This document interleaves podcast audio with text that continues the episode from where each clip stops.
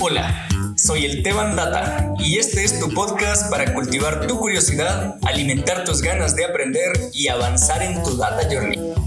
Acá entrevistamos a personas que están recorriendo su camino y quieren compartir con nosotros algo de su aprendizaje y experiencias en el mundo de la ciencia de datos. Bienvenidas y bienvenidos. Comencemos.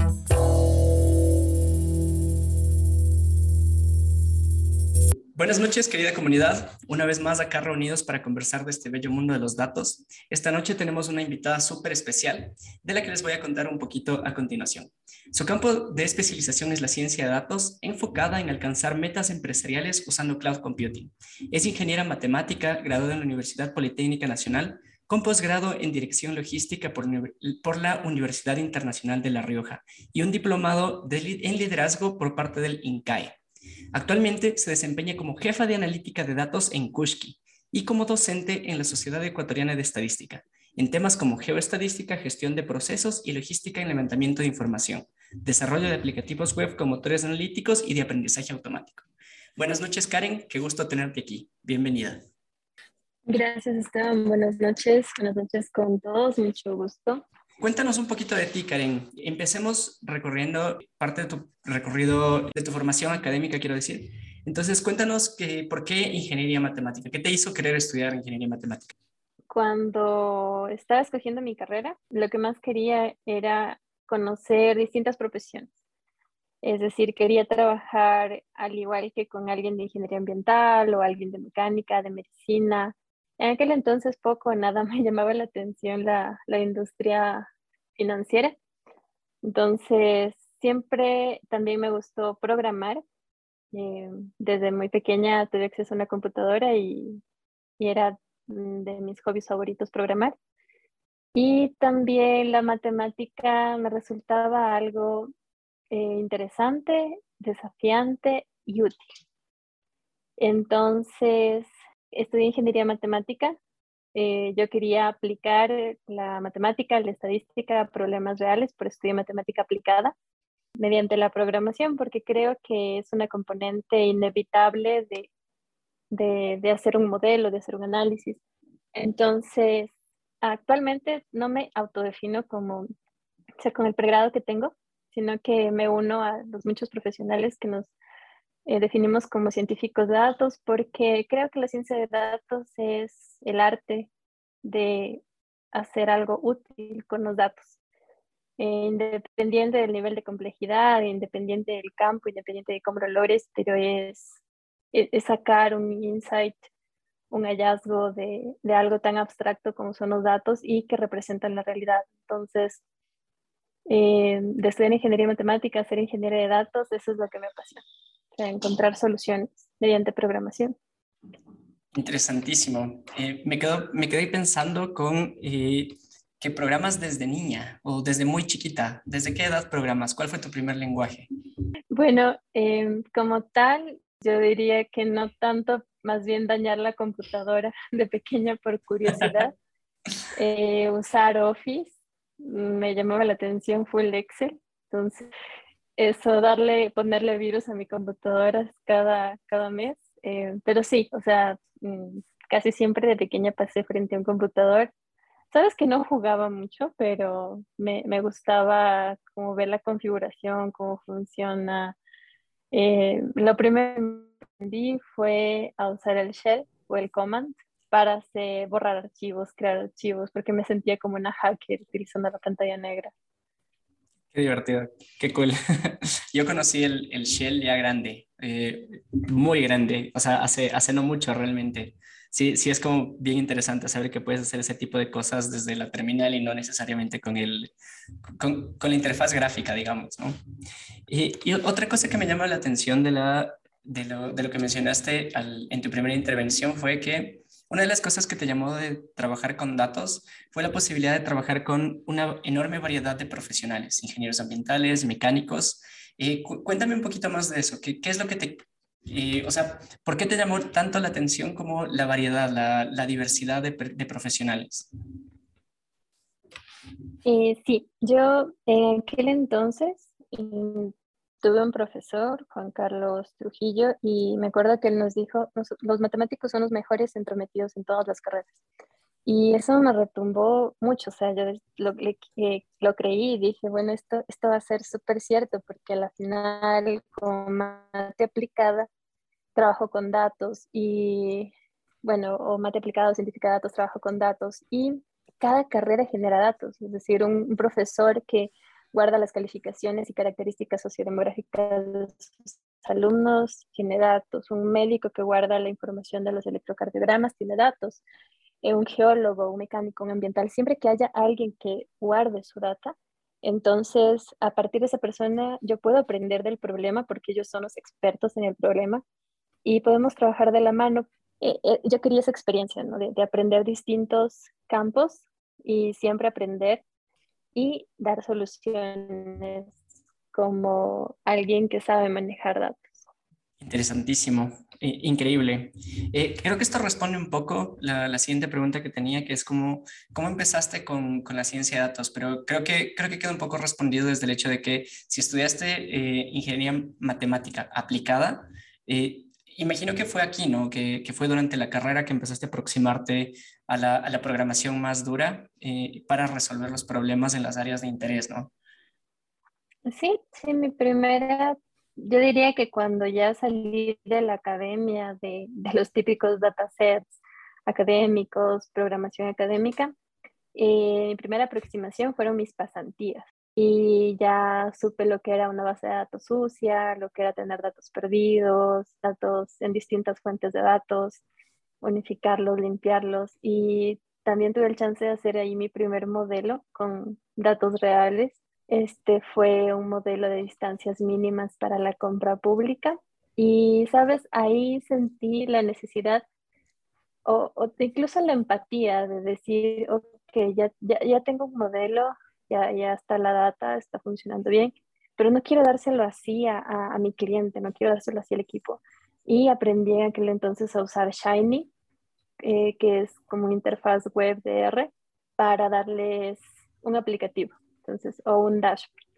Y así me, me gustaba la idea de que por detrás queden, sea, sea quizá feo, o sea, muy técnico, pero de cara al usuario, sean colores, sean gráficos, sea todo claro. Y para mí eso fue el día y la noche, porque en la universidad tú solo piensas en entregar un modelo, un deber, un informe, pero en el trabajo sentí que debía ir más allá. O sea, que no, no podía limitarme a decirle, ok, corre este script y te va a salir, sino, ¿sabes qué? Dale clic aquí, clic acá, y todo va a estar súper claro y que lo puede entender desde los técnicos hasta los no técnicos. Increíble. Qué, qué, qué buena historia esa. Eh, ¿Puedes repetirnos eh, cuál fue el, el, lugar en el que hiciste las pasantías? Ah, claro, se llama CERCOP, es el Servicio ah, de Compras Públicas. Vale, vale, sí, sí, sí, sí, totalmente de acuerdo. Ah, qué chévere, qué interesante. Eh, hiciste un modelo de distancias mínimas para compras públicas y lo presentaste a través de un Shiny, o sea, de un dashboard de hecho en Shiny. solamente por curiosidad, ¿en qué año hiciste el Shiny? ¿O tus pasantías? Esto fue en el 2016. Sí, primero les di un curso de R a, a, las personas del CERCOP y entonces vieron que, que, que, hacía muy, un programa muy bien en R y me llevaron a hacer pasantías allá. Dar ah, clases de clases desde el 2012. sí, sí, yo creo que, aunque me adelanto una pregunta que me vas a hacer, pero a mí me apasiona enseñar y aprender. Sobre todo enseñar. Oh, interesantísimo. O sea, das clases desde que eras estudiante. Sí. ¿Y, qué, de qué clases de qué dabas? Pues, sabes, eh, como anécdota, creo que la docencia es muy buen paso para un científico de datos que es estudiante, porque mm, cuando aprendes, ah, bueno, cuando enseñas, no solo te comunicas bien, sino que también eh, buscas la forma de ser entendido. Entonces, mis primeros cursos fueron a estudiantes de prepo, o primer semestre. Enseñaba cálculo, luego empecé a enseñar estadística, aprendí a programar y al próximo semestre estaba enseñando cómo programar. Y, y es así que en mi carrera nos enseñan a programar primero en C++. Desde el primer momento pensé en que, o sea, era un lenguaje interesante, complicado, pero que ya cuando aprendes C++, pues de ahí aprender R y Python era un pasito. Entonces, en mi entonces no estábamos conscientes de la utilidad que tenía R Python, veíamos lenguajes académicos como MATLAB, C++. Claro, claro. entonces, en eso lo aprendí porque vi que se aplicaba en la industria. Entonces, aprendí, di el curso, con ese curso que le di al CERCOP aprendí más y con las pasantías que tuve, pues ahí ya perfeccioné el R. Y desde ahí seguí dando cursos de R en la Sociedad Ecuatoriana de Estadística. Eh, dar clases es lo mejor, me ayudó a contactar muchas consultorías, tuve el chance de hacer consultorías con mis alumnos. Gracias a eso estoy en los trabajos que estuve porque mis alumnos me recomendaban, o sea, para hacerte conocer, dar clases Sí, totalmente de acuerdo. Qué chévere, qué interesante. Qué bonito. A mí me encanta dar clases. he sido profe en, en, o sea, por ejemplo, de algunos compañeros de trabajo en, en alguna experiencia que tuve y eh, por, o sea, por cursos por fuera en, otra, en otras instituciones. Pero sí es completamente cierto que dar clases es una hermosa experiencia, una hermosa, hermosa experiencia. Hay un, un par de estudios que dicen que cuando uno enseña, eh, o sea, retiene el 90% de las cosas que, que enseña. Entonces, enseñar es la mejor forma de aprender. Qué bonito, qué cool. Eh, vale, vale, Karen, qué, qué, qué gusto saber que, que, tienes tan, tan, tan amplia experiencia, tan diversa. Así que eh, cuéntanos un poquito más sobre esto. Tú nos dices que, eh, que trabajas con R, has trabajado con, con C. además de esto, ¿qué, ¿qué, tecnologías utilizas? Hoy, en tu día a día, ¿qué tecnologías utilizas? Mm, dale, ¿sabes? Te, te, voy a dar el recorrido porque creo que ha sido una evolución.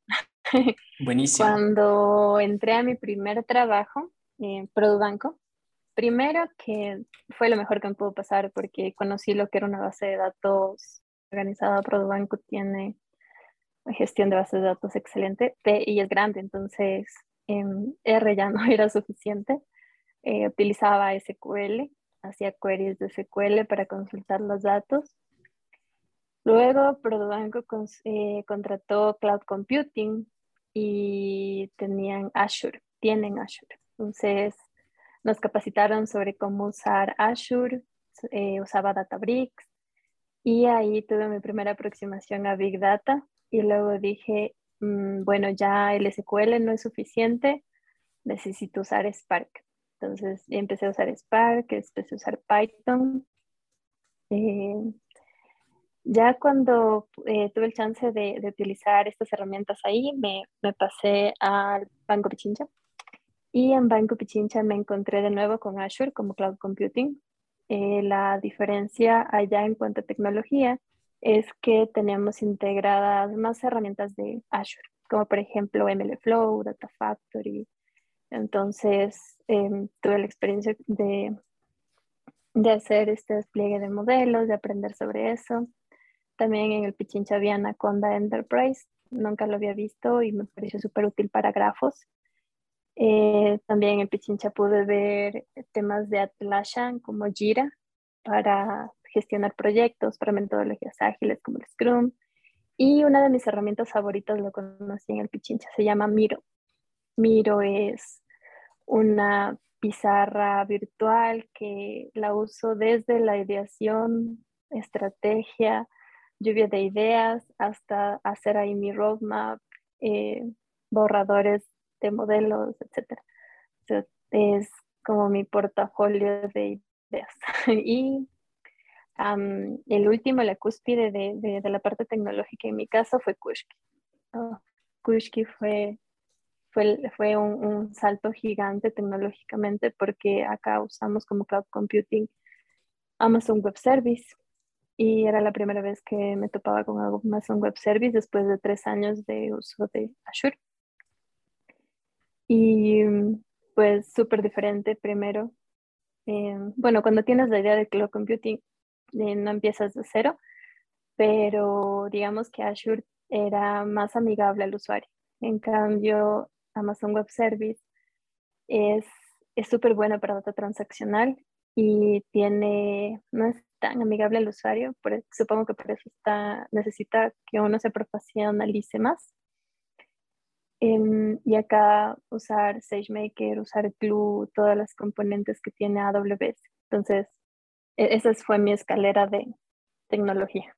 Wow, wow, wow. Creo que hasta ahora no habíamos tenido eh, algún invitado o invitada que maneje tal, tal diversidad de, de, tecnologías. Me voy a quedar con, con tres, ¿ya? Primero, eh, nosotros ahora en, en, en, TikTok estamos haciendo una serie, un pequeño recorrido sobre cuál es la ruta de aprendizaje de, eh, de un científico o un analista de datos. Entonces, primero el tema de, de, la programación. Y para eso estamos recomendando cómo empecemos por SQL sí o sí, porque esa es una de las herramientas que está en, o sea, que está en, a ver, que ha estado en boga desde hace 40 años, que es cuando nació, pero es la, herramienta estándar con la que se hacen consultas en bases de datos. Entonces, es la, es la que está presente en el 99% o más de eh, las ofertas de trabajo en este tipo de roles, ¿no? las otras que, que, me llaman la atención con las que quiero quedarme un ratito son con las de cloud. Eh, a ver, Azure, eh, si no estoy mal, es de Microsoft, ¿no? Así es. Ya, chévere. Y asociado a esto, eh, tú utilizabas Spark para procesar la data en, Azure. Sí, sí entendí bien, ¿cierto? Em, ya, en Azure el, el, Spark te sirve para temas de Big Data. Algo chévere que tiene Azure es que cuando usas Databricks, por debajo tienes paralelización de los procesos gracias a Spark. Entonces, puedes usar, eh, por ejemplo, si no tienes cloud computing, tú puedes usar Spark en tu computadora y tiene un efecto similar que es paralelizar procesos eh, y esto significa que trates con Big Data mm, de mejor forma, más rápido, más óptimo. Entonces, Spark también es software libre, existe desde hace mucho tiempo, pero Azure lo tiene súper naturalizado. Entonces, eh, era súper genial usar Databricks en Azure. Ah, ah y también en Databricks podías usar R, R, Python, Scala, todo en el mismo notebook, por así decirlo. Entonces, vale. Eh, volabas como científico de datos con eso. Qué cool, qué, qué, divertido, qué interesante. Y hay una herramienta más que me llamó la atención que mientras nos, nos contabas sobre la experiencia, sobre las herramientas que tienes en Kushki, que fue Miro, ¿no? O sea, perdón, que, que utilizabas en, en Banco del Pichinche, que fue Miro. Ahora estaba eh, chequeando un ah, poco qué es lo que se puede hacer. utilizándola. Wow, o sea, ahorita estoy, estoy, estoy viéndoles una herramienta que yo no conocía. Esta no es específicamente, o sea, no, no tiene que ser porque o no tiene por qué ser más bien eh, específica para analistas o científicos de datos. Es una herramienta de eh, donde los equipos pueden plasmar ideas, ¿no? Entonces puedes hacer, eh, más bien cuéntanos tú un poquito más por, qué te gusta Miro. Claro, sabes, yo creo que es una, una herramienta número uno para teletrabajo. Cuando yo entré al Pichinche entré a teletrabajar entonces, eh, allá algo interesante de, la experiencia en Pichinche es que son equipos multidisciplinarios donde trabajas de cerca con un ingeniero de datos, con un QA, Quality Assurance, con un UX, User Experience, con un UI, User Interface, eh, con el negocio y científicos de datos. Entonces, poner a todo un equipo multidisciplinario a trabajar sobre una, un mismo tema, eh, la herramienta Miro era usada sobre todo por los UX para hacernos talleres, por ejemplo. Nos hacían talleres, eh, por ejemplo, para hacer un dashboard, ahí hacíamos lluvia de ideas de qué debería ir con los usuarios, justamente por el user experience. Eh, la parte de, por, de empezar a usar para ciencia de datos creo que fue más de mi parte, porque me considero alguien muy artístico, me gusta pintar, dibujar, eh, entonces, cuando vi la herramienta me encantó y ya no quería usar Power BI a menos que fuera una presentación como tal, sino que para entregar resultados o ver avances, lo mapeaba todo en Miro. Hacía eh, mapas mentales, ahí era donde ponía las lluvias de ideas, ponía capturas de todos los gráficos que tenía y luego de ahí sacaba la presentación que necesitaba. O si quería hacer un dashboard, ahí tipo como un esqueleto o una maqueta. Ponía memes, ponía gráficos. O sea, eh, es dejar fluir tu imaginación combinada con, con, tu parte técnica. Y ahora en Kushki la uso aún más. Así. ¿Ah, eh, porque venía a liderar un equipo, entonces, ¿cómo lideras un equipo de personas que están en México, en Colombia, en Perú, Eh, entonces la idea era que, no se sienta la lejanía, sino que todos participemos como si estuviéramos en un pizarrón. Vale. Ah, qué interesante, qué bien. Eh, me parece súper interesante. Es me, me, voy a quedar con esta herramienta. La verdad no la conocía y voy a, voy a probarla la siguiente semana a ver qué, qué, qué tal, cómo funciona. Y qué gusto. A ver, vamos, vamos a avanzar un poquito. Cuéntanos un poquito de cuáles han sido los retos más grandes que te has enfrentado en este mundo de los datos. Ya, eso tiene nombre y apellido, Kushki. sí, Kushki es el, el, reto más grande que he tenido porque mm, primero yo estaba acostumbrada de toda la vida a usar data estructurada, es decir, filas, columnas. En Kushki la data transaccional es semi-estructurada, son JSONs. Mm, entonces tuve que aprender Java eh, para, para, manejarlos. cuando llegué, en Kushki había una, hay una plataforma de pagos excelente, de punta, pero no encontré algo para mí. O sea, yo, yo llegué a diseñar y levantar con ayuda de arquitectura, con ayuda de TI, la, la arquitectura analítica de Kushki. Entonces, era integrar herramientas que me permitan desde la lectura, transformación y disponibilización de, de resultados, de modelos. Em, y, y, eso implicó que tuviera tres o cuatro versiones en una semana, o sea, hacer prueba de eso en una semana y decir, ok, nos vamos a quedar con esta, porque necesitábamos tener un modelo de detección de anomalías en tiempo real. Fue mi primer modelo de detección de anomalías en tiempo real, salió en, salió en dos semanas, con eso te digo todo, o sea, eh, trabajaba, es que teníamos metas súper grandes, eh, tuve la oportunidad de conocer a Santiago Vicencio, que él venía del Produ y fue a Kushki. Y llegamos con, con metas súper grandes. Entonces decíamos, ok, eh, no podemos hacer trabajo operativo, no queremos hacer trabajo operativo. Entonces queremos automatizar las cosas, queremos tener estrategia, queremos hacer modelos, pero eh, llegamos a un cuarto con, con, muchos juguetes, pero que para nosotros debíamos primero armar los legos. Entonces, eso fue un reto para mí, armar esa arquitectura. Eh, también ah, para mí fue súper chévere encontrarme con genios en arquitectura de datos, ya como Horizonte, Andrés Martínez, aprender de ellos, o sea, conversar con ellos fue enriquecedor y apoyaban mis ideas, me ayudaron a crear mi, mi laboratorio analítico en Kushki. Y luego contratar, o sea, en mi vida nunca había contratado, siempre conté con Santiago que el gerente para, para, para estos temas de, de, administración. Y, e, eso, perdóname, te interrumpo, e, eso en tu experiencia en el Prodo, ¿no? O sea, tú, tú ya eh, conocías a Santiago en el Prodo. Ah, sí, a Santiago, pero de nombre. en Prodo ah, era de pymes y yo era científica de datos, pero en Kushki. Ah, vale, vale, vale, vale. Em, ahí más bien ya nos, ya era la primera vez que trabajábamos juntos. Te quedaste en que el, uno de los retos más grandes había sido contratar. Sí, o sea, como, como retos, eso te decía, Kushki fue como hasta ahora lo, lo más difícil que he tenido porque eh, llegué a un área donde estaba solo mi jefe y yo y necesitábamos analistas, científicos de datos. El último, la, la última persona que contraté el año pasado fue un ingeniero de datos. Este año contraté una científica de datos y, y sabes, o sea, debes prepararles pruebas, debes revisar los perfiles con recursos humanos, tratar temas, eh, calificar las pruebas, hacer entrevistas. Y es que no es solo la parte técnica, también tú, lo que yo, y me adelanto una pregunta, lo que más, sí, lo que más valoro es que no solo sepa hacer las cosas, sino que es empático. O sea, empático en todos los sentidos, desde hablar con alguien que no sea técnico, desde explicar las cosas a nivel de que alguien le entienda, em, de trabajar en equipo, porque algo que yo destaco en Kushki es que un día puedo tener reunión con arquitectura, con TI, con producto, con estrategia, con marketing, con riesgos, y es súper normal. Entonces, debe ser alguien que, que, que, que tenga habilidades de comunicación. Y, sabes, yo creo que cuando ya tienes, ya eres jefe, tienes tanto cariño a tu equipo que también piensas en alguien que haga match.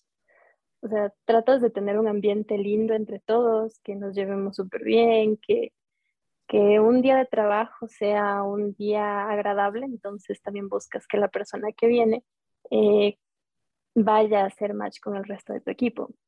Y en mi caso, mantener ese balance era, era súper importante. Entonces, eso, respondiendo a tu pregunta, mi mayor reto ha sido Kushki. Wow, o sea, me imagino que llevar, o sea, desde, desde la construcción de un laboratorio de analítica hasta eh, el proceso de contratación, que seguramente es, es, algo que no pasó de un día al otro, eh, seguro, seguro que fue un, un o sea, en términos de, de, esfuerzo, de dificultad, de todos los retos mentales que, que significa, eh, entiendo por completo que, que, haya sido y esté siendo eh, el, reto más grande de tu carrera profesional hasta ahora, ¿no? Eh, qué interesante, qué bonito. Eh, te adelantaste un poquito a la siguiente pregunta que tenía, pero qué bueno que ya quede respondida, que es, ¿qué es lo que tú valoras de los profesionales que llegan a trabajar contigo?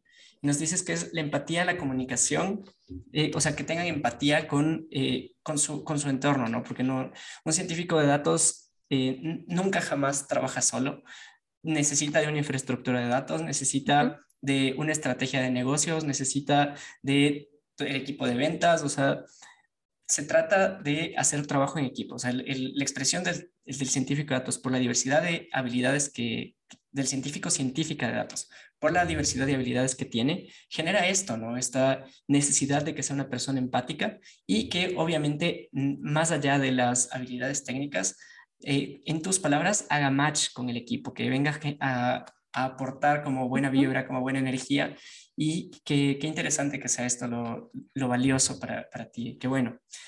Eh, sí, sabes, algo que me faltaría ir recalcar es que no, no, no mencioné ser sociable o ser extrovertido, porque yo entiendo que cada persona tiene su personalidad, tiene su carácter.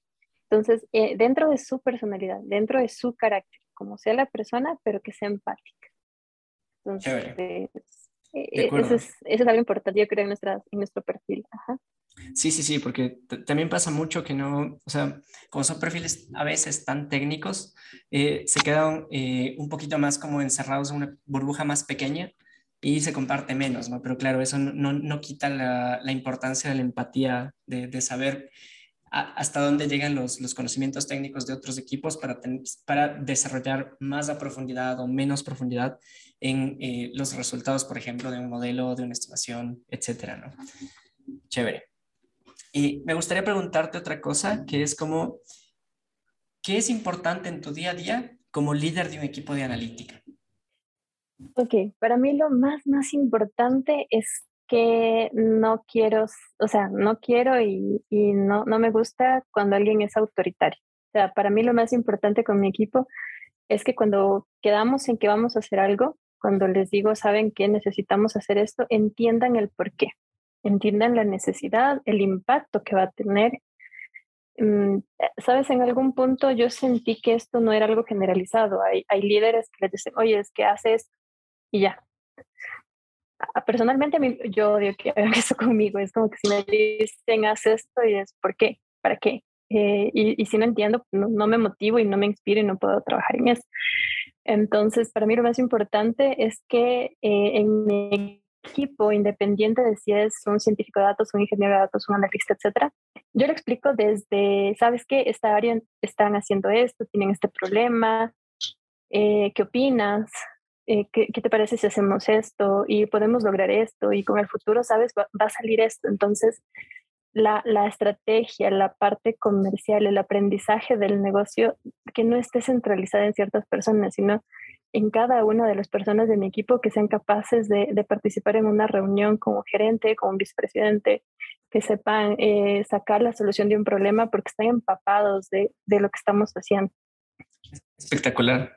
Me encanta esa forma de liderazgo, o sea, que, que, no es un liderazgo autoritario, obviamente, sino es un liderazgo que empodera a las personas, ¿no? que les da herramientas para entender el porqué de las cosas y, y que, que, en tus palabras eh, puedan decidir y llevar las riendas de, de, una estrategia, ¿no? Que, qué importante es eso. Es una forma de cultivar que, que, la gente vaya creciendo y se haga dueño de, las, de sus procesos, ¿no? Que, de sus resultados, más bien, que al, al final es lo que tiene impacto en, el, en el negocio. Y para cerrar un poquito esta, eh, esta parte de la entrevista, cuéntame a la audiencia un poquito de tu experiencia, eh, o sea, un poquito más, porque ya nos has venido contando algunas cosas, de tu experiencia en el primer unicornio de, del Ecuador, que, que es Kushki. Es, es maravilloso desde el punto de vista de, de, de, la regionalidad, ¿no? Para, yo antes trabajado en empresas ecuatorianas, pero luego acá eh, pude tener compañeros de México, de Colombia, de Perú, de Chile, de entonces, ah, y actualmente tengo reuniones en inglés. No había practicado inglés hace mucho, me alegra con compañeros que están en Londres, en Australia. Em, y, y, pro, y también Brasil, he tenido el chance de hablar con Aaron Schwarzkopf, con Sebastián Castro, de, de, súper feliz de, de, conocer a Daniel Espinosa, de recibir sus consejos. Entonces, estar en, en, una startup que crece tan rápido, porque a veces llegas a empresas que ya son grandes, tienen sus procesos, tienen su, incluso un poco su burocracia, pero acá es, es al son de dinámico, es, es innovación, es, ¿sabes qué? Esto no funcionó, pues lo cambiamos de una y todas las ideas cuentan y es, ya todos decimos lo mismo, un año en Kushki se sienten como tres, porque eh, va demasiado rápido. Decimos que los años de Kushki son como años de perro, pero feliz, feliz. Qué, qué, qué, divertido, qué bonito eso. A mí me encanta eh, la cultura de las startups, en, o sea, por, por, lo, por algo que mencionas, que es eh, la, la interculturalidad, ¿no? O sea, conoces gente de un montón de lugares, un montón de contextos y eh, por, por, la, por, la, imposibilidad física de, de estar ahí en, sentados en la misma mesa, necesitas, tener, necesitas desarrollar empatía para poder trabajar eh, de forma óptima, ¿no? Y otra cosa que mencionaste que es eh, la horizontalidad de las formas de trabajar. claro, entendernos, porque hay, hay cosas, por ejemplo, yo tengo en, en mi equipo de trabajo, eh, mi manager trabaja, o sea, él, él, es de Perú y vive ahí. Entonces, para nosotros, para los ecuatorianos y ecuatorianas, cachar es como entender. Pero pregúntale a un peruano qué significa y, y, se va a reír nada más. ¿eh? Sí. vale. Me ha pasado, es que eh, Jorge, Jorge Pérez es de Perú, es, es, científico de datos en mi equipo y él, él me cuenta justo esa, esa equivocación de cachar. Sí, sí, sí. Eh, para, quien, para quien no sepa eh, qué significa y esté escuchando este episodio, eh, mejor que lo busquen a que lo digamos eh, nosotros acá. Sí, sí, es mejor. vale. Eh, Karen, acá creo que podemos hacer una pausa. te agradezco mucho por, por, cómo está fluyendo la entrevista hasta ahora. Aprendemos sobre hombros de gigantes. Esto es Data Journey Podcast. Continuemos. Después de esta pequeña pausa, recordemos que estamos con Karen Calva, líder de analítica de Kushki, y es una, es la primera líder de equipo que, entrevistamos en este podcast, así que de nuevo muchas gracias por, por, tu apertura, por tu tiempo y por eso mismo queremos saber un poquito más de ti, Karen. Cuéntanos quién es Karen Calva cuando no está eh, trabajando, cuando no está revisando código, cuando no está haciendo propuestas de negocio. Cuéntanos quién es Karen Calva.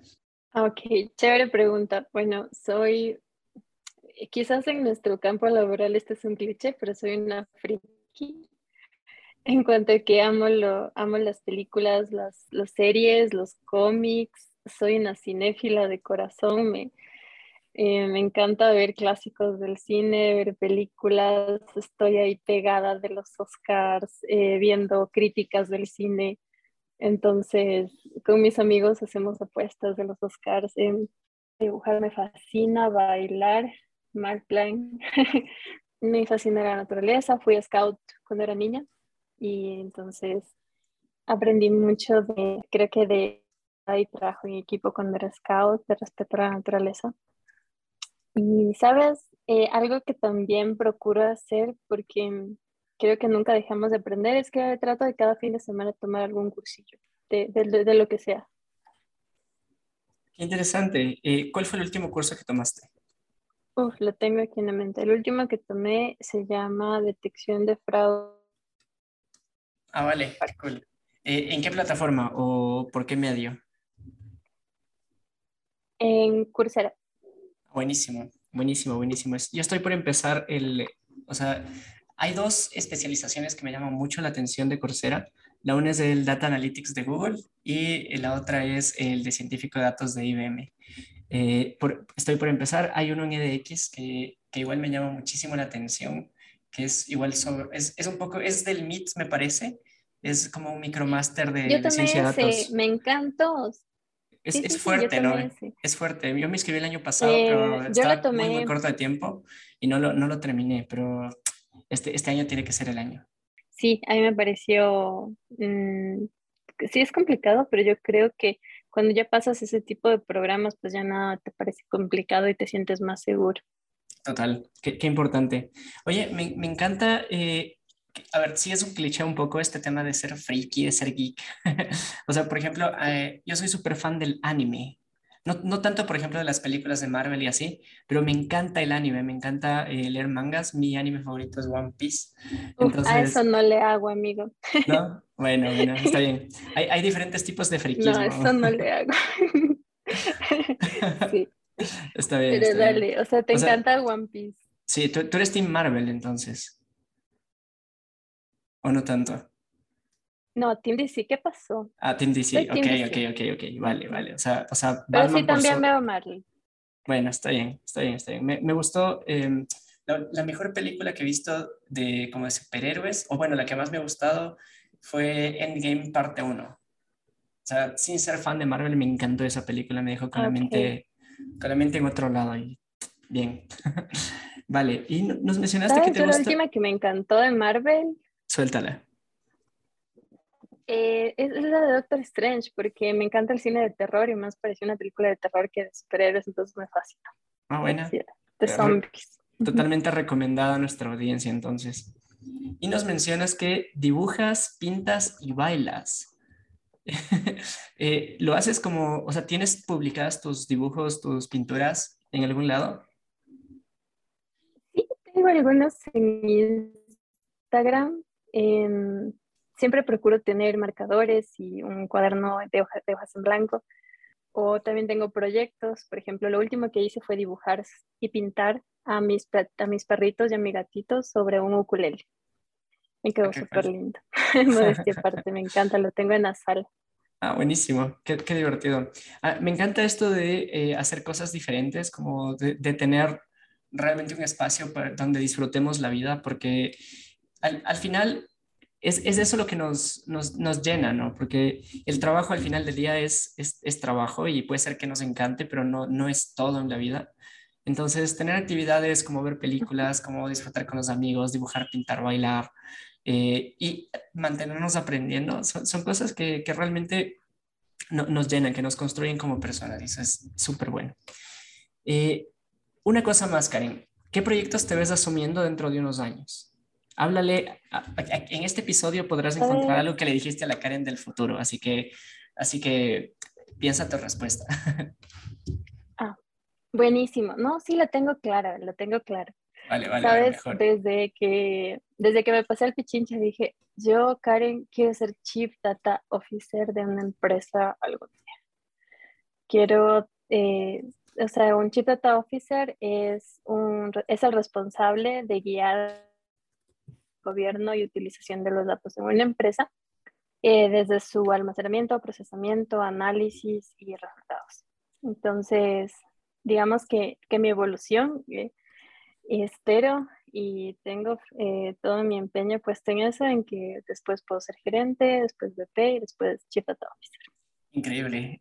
Para quien no sepa, un Chief Data Officer es el, o sea, en una empresa, en una startup, es el puesto más alto que alguien de, relacionado al sector de datos puede, puede aspirar. Eh, Es lo, lo único más alto que un Chief Data Officer es un CEO, pero no, no son lo mismo, no están orientados a la, al mismo trabajo. Entonces, eh, qué, qué interesante que, wow, o sea, todo, todo el éxito del mundo a, a, la- a la, Chief- a la Karen Chief Data Officer. Del futuro. Sabes, Ajá. creo que así deben ser las hacer algo súper grande a lo que debes apuntar y ponerte el sombrero desde ahora de que estás caminando hacia allá. Entonces, cuando fui a Kushki, me puse el sombrero y dije, a ver, voy a hacer una Chief Data Officer Junior. Entonces, voy a hacer mi arquitectura de datos, voy a, trabajar, imaginarme que ya lo soy, eh, pero creo que así deben ser los sueños, súper altos, pero desde el punto en el que estés ya empezar a caminar hacia ellos. Hermoso. Hay, hay una metodología que se llama metodología STAR, que sirve para ponerse objetivos. Entonces tienen que ser objetivos inteligentes, alcanzables, medibles, y se me van un par de, un par de las letras, pero creo que, eh, o sea, cumple, o sea, esto de mentalizarse en, en, llegar a la meta desde el principio, o sea, lo que, lo que mencionas de ponerse el sombrero, creo que es justo eso. Entonces, vale, totalmente de acuerdo. Eh, ya, ok. Creo que podemos pasar a la sección final del, del, episodio, Karen. Por lo que te voy a hacer tres preguntas. Y eh, bueno, las preguntas son cortitas, pero tú puedes extenderte tanto como quieras. En esta no te voy a hacer réplicas. Eh, ¿Volverías a estudiar ciencia de datos? Si no, ¿y por qué? Sí, y mil y una veces sí. No solo porque es la carrera más demandada hoy últimamente y tiene buen sueldo, sino también porque yo creo que podemos causar realmente un impacto a todo nivel. Me encanta que en Latinoamérica, por ejemplo, estemos profesionales al nivel de Europa, al nivel de Estados Unidos en este tema. Yo sé que tenemos temas de corrupción, sé que no nos va también en el fútbol, pero en ciencia de datos en particular nos va súper bien. Somos profesores, bueno, yo soy profesora de la Sociedad Ecuatoriana de Estadística y he tenido el chance de tener alumnos de Perú, de Colombia, de Chile, de Argentina, de España que dicen, oigan, qué, qué, bien, o sea, me encantan sus clases, me encantan lo que están haciendo. Y creo que si queremos como ecuatorianos eh, ponernos la camiseta y que no sea solo en el fútbol, aunque también, pero que no sea solo ahí, es, es como profesionales en esta rama. Realmente hay, hay mucho que exportar y creo que hay camino que abrir, hay que exponernos al mundo con, como científicos de datos y nos va a ir súper bien. Entonces, sí, yo volveré a estudiar, a seguir esta carrera. Me encanta, me encanta, qué, qué, qué buena respuesta. ¿Qué no te gusta de esta rama? ¿Qué no te gusta del mundo de los datos, de la analítica?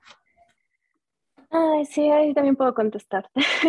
Quizás no con tanta felicidad como en la otra. No me gustan las personas que se aprovechan de la ignorancia de sus clientes para vender cosas que no aplica a su cliente o que no le va a servir, porque creo que causan desconfianza en nosotros como profesionales. Creo que los científicos de datos somos muy, muy responsables. Somos como un, eh, como un doctor, ¿no? Entonces viene tu cliente o viene tu paciente y si bien él te dice, oiga, ¿sabe qué? Me duele la cabeza, creo que tengo migraña y necesito una aspirina. Eh, la responsabilidad de un científico de datos es analizar todo el contexto, analizar todos los datos, analizar alcances, analizar eh, qué, qué, tienen, cómo lo tienen, no para juzgar ni para decir, oye, usted tiene esto mal, sino para decirle, ¿sabe qué? Aparte de que la cabeza, veo otras cosas. O sea, aparte del problema que usted tiene, creo que la, la, la, raíz es esta, creo que, que, que, el problema viene por aquí, o sea, no quedarnos eh, o sea, no quedarnos solo con que, ¿sabes qué? Tú quieres un modelo Logit, ok, toma tu modelo Logit. Sino ver si realmente le va a servir, si es lo que necesita, eh, que lo entienda. Como te decía, yo, yo hago dashboards para que mis clientes lo entiendan, lo usen.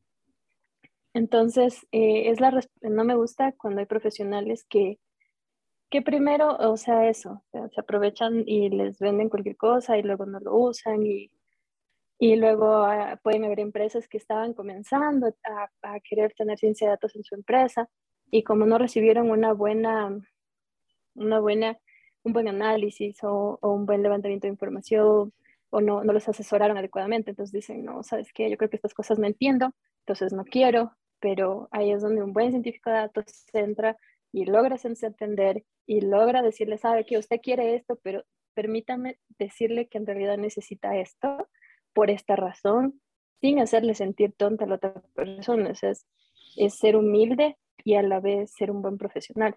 Eh, iba a decir que creo que la, palabra que resume un poco eh, esto que no te gusta es que hay, hay gente, profesionales relacionados al mundo de los datos, que no son éticos. Y claro, ese, es, ese, es, eso, es, un problema cultural, ¿no? O sea, es, es, mucho más grande que el, o sea, que solamente el mundo de los datos. Es lo que, recogiendo un poquito lo que mencionábamos antes, que es el tema de la corrupción, que hay muchísimas fallas alrededor de eso. Eh, es, está ocasionado por este problema de la ética, que es algo transversal en, en la sociedad en la que vivimos ahora al menos, ¿no? Entonces, pienso yo, o sea, esto es una, una opinión personal eh, en plan de o sea, si nosotros construimos alrededor de los datos con responsabilidad y con ética, sí podemos eh, llevarnos como sociedad a, a, una mejor situación. Entonces, eh, vale, o sea, de acuerdo con que eso no me gusta, pero creo que es justamente una forma, es un espacio de oportunidad, es un, ¿cómo se dice? ¿Cómo se dicen los, los, los técnicos de selección cuando es una oportunidad de mejora? ¿no? Un, sí, justo pensé en eso. Ajá, entonces... Es un cliché esa frase. Sí, total. Y, y vale, entonces creo que es, o sea, sí es, sí es un punto flaco que, que, que se puede, puede haber por ahí, que, que, creo que hay en todas las ramas, en todas las áreas. Eh, pero sí, sí, sí, completamente de acuerdo que es bien delicado si es que se trata de, de, algo que en teoría tiene que darte certeza, pero quien se supone que tiene que darte certeza no te la da. Entonces, vale. Y perdón por hacer la réplica que dije que no iba a hacer, pero me pareció demasiado valioso el, ah, comentario. con confianza. Sí, sí, estamos conversando, no te preocupes. Esa es. Y ¿Sabes? Eh, otra cosa que no me gusta ya, esta es la última. A ver, dale, suéltala, suéltala. Esta es la... No, ¿sabes? No me gusta cuando la gente se expresa a través de lo que odia o le disgusta. O sea, por ejemplo, si a mí me dices, eh, sabes, quiero cambiar esta metodología porque odio esto, porque me parece súper mal esto y te quejas de otras personas, me perdiste. O sea, me perdiste porque siento como malas vibras. Entonces, como que no puedo trabajar contigo. Prefiero siempre que, que, conversemos a través de lo que amas, a través de lo que quieres, a través de, de, de emociones positivas. Es como que, ¿sabes qué? Si lo hacemos de esta forma, podemos lograr esto y va a quedar genial y vamos a tener esta, este impacto y, creo que son dos formas de, de, pedir o hacer las cosas. Entonces, yo odio, odio, odio que odio a la gente que habla de lo que odia. vale, vale. Prefiero hablar de lo que amamos y con eso, pues, o, o, lo que nos motiva o lo que nos mueve y creo que es, prefiero esas conversaciones. construyes más a través de, o sea, se construye más a través del amor, ¿no? O sea, a través del, de, de, la, de la voluntad que a través del odio. El odio destruye más de lo que hace. Pero bueno, está bien. Eh, en vista de tan buena conversación, Karen, me gustaría preguntarte, o más bien, no preguntarte, sino pedirte que le dejes un mensaje a la gente más joven, a la gente que va empezando en el mundo de los datos. Ya, eh, mi consejo para ustedes, científicos de datos junior, es que desde el día uno se pongan de meta llevarse con cada día una persona nueva de la empresa donde entre. Sí, yo creo que una gran limitante que a veces tenemos cuando comenzamos es que hacemos el típico grupito de universidad o del colegio de amiguitos, pero eso en el trabajo es una desventaja. Entonces hay que llevarse con todos, llevarse de forma honesta, es decir, no, no hipócritamente, sino llevarse honestamente, realmente con, con todos, aprender de todos, ser súper preguntones, nunca se queden con alguna duda es mil veces ser conocido como que, uy, ya me toca reunión con esta man, a como que, ah, me toca reunión con esta man, ¿se entiende? Entonces es como que ganamos mucho cuando enseñamos y también cuando preguntamos, o sea, nutrirnos, no quedarnos con dudas. Yo creo que, que, que, a veces no preguntan porque piensan que les van a decir, ah, este man no sabe o es tonto, pero no. O sea, mientras ustedes más pregunten, con seguridad y, y, abran eh, su boca para, para dar ideas. Créanme, tienen que dar ideas. Así como preguntan equilibrado, tienen que dar ideas. Nadie va a pensar que son tontos ni que no saben. Solamente están construyendo una solución y dando ideas. Entonces, es algo muy, muy típico que a veces veo en, en colegas, independiente de, de, de su seniority, que no preguntan, sea, yo, yo pienso y digo, bueno, este man es adivino o cómo es que está haciendo las cosas, porque necesitas entender súper bien el problema para dar una solución. Y entonces, Si no preguntas, pues cómo, porque cada empresa es diferente, cada cliente es diferente, cada dato es diferente y nada podemos estandarizar, nada podemos homologar, siempre tiene que ser súper personalizado. Entonces, en resumidas cuentas, pregunten, llévense con todos y enseñen. Enseñen todo, o enseñen todo lo que hagan. Eh, si, por ejemplo, hicieron un análisis y encontraron un insight, pues expongan, hagan fiesta de eso y digan, oye, mira, encontré esto, no se queden con eso. Hay personas que se quejan porque no tienen, em, eh, porque no, no son apreciados o no son valorados, pero es que nadie se va a acercar a tu puesto y te va a ver la compu y va a decir, ah, qué chévere lo que estás haciendo. No, o sea, pongan la emoción a lo que hacen y digan eh, a su jefe o a sus compañeros, oye, mira lo que hice, mira lo que saqué, porque alguien te puede decir, ah, ¿sabes qué? Eh, te puedes hacer esto, o qué tal si haces esto. Entonces, nadie es adivino, nadie se va a meter en sus cosas, pero ustedes tienen que exponerse, abrirse, compartir. Compartir conocimiento es lo mejor que ustedes pueden hacer porque ganan amigos y los amigos valen más que el dinero. Increíble. Qué buenos consejos, qué valiosos. Yo me voy a quedar especialmente con el primero que nos diste, que es desde el día uno conocer eh, a una persona nueva de, la empresa. Eso es algo que o sea, haciendo, haciendo conciencia, es algo en lo que en mis experiencias profesionales eh, no, no, he sido tan bueno. O sea, yo creo que, o sea, comparto mucho el, el hecho de que uno aprende eh, en medida de que va preguntando, ¿no? O sea, los, los humanos somos eh, los monitos imitadores por excelencia. Entonces, la única forma que, bueno, no la única, pero una de las mejores formas que tenemos de aprender es de la gente que tenemos alrededor. Y por supuesto que, y por supuesto que preguntar y replicar con ideas que tengamos, así estemos equivocados, nos va a ayudar a, a construir un mejor escenario para todos. Entonces, me voy a quedar con conocer a la gente, eh, preguntar y compartir. Eh, vale, vale, Karen, qué, qué, qué, buenos consejos. Muchas gracias. Seguro a nuestra audiencia le va a encantar escucharte. Y vale, eh, vamos a cerrar un poquito el espacio en plan de dónde podemos contactarte. Seguro que después de esta conversación a muchísima gente le va a quedar como la espinita, oye, pero ¿y por qué no hablaron de esto y de esto y de esto? Entonces, para que se acerquen directamente a ti, si es que quieres, por supuesto, eh, comentarles eh, dónde pueden encontrarte, si quieren ver tus pinturas, encontrarte en Instagram, encontrarte en LinkedIn.